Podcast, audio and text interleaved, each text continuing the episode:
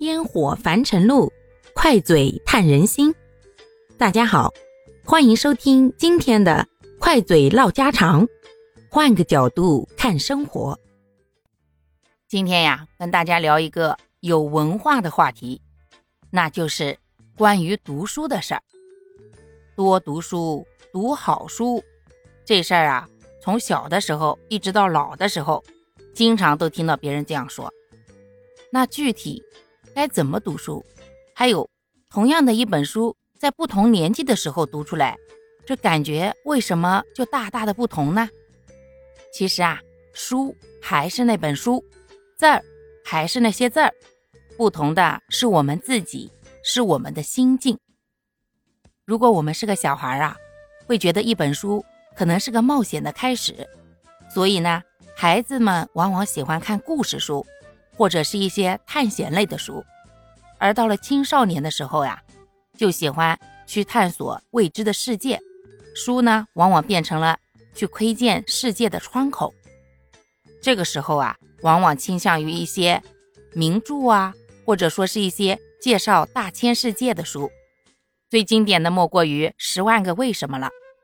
这么些年下来，都不知道出了多少多少的版本了，依然。是畅销书之一，而到了成年的时候啊，书所代表的含义可就很复杂很多了。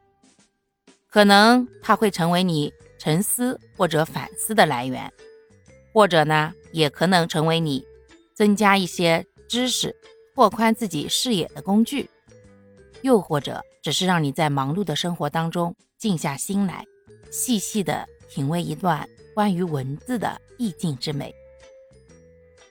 阅读这事儿啊，在不同的年龄阶段，一直都有着不同的意义。书籍是我们人类的好朋友，它可以启发我们思考人生，然后让我们的情感变得更加丰富，同时可以让我们在方寸之间浏览大千世界。我一直都对书抱有一种朝圣一样的心态，所以很见不得别人糟蹋书籍。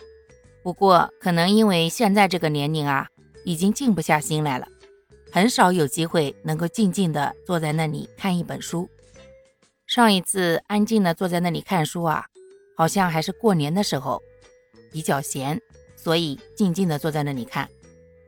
如果我没有一个平静的心情的时候，我是不会去看纸质书的。在我的心目当中啊，纸质书它往往代表着一种氛围，一种文化。一种沉淀，所以呢，我需要平心静气，在一种不急不躁、悠悠闲闲的情况之下，甚至连环境啊都要点上一点精油香薰一下，在那样的氛围下静静的看书。但是这并不妨碍我买书呀，可能是小的时候拥有的太少，又或者我一直对书籍有一种狂热的偏爱吧。总是不由自主的去买一堆书回来，各种类型、各种样式的。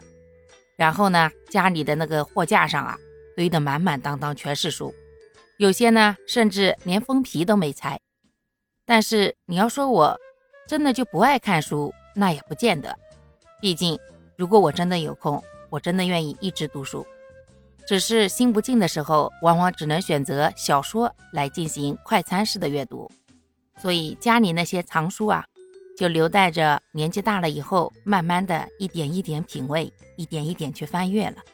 不知道有几个跟我一样陷入了这样一种怪圈：越是没时间读书吧，还越喜欢买书，买的吧还都是自己特别想读的书，然后呢放那儿又没时间读，没事儿就在那纠结。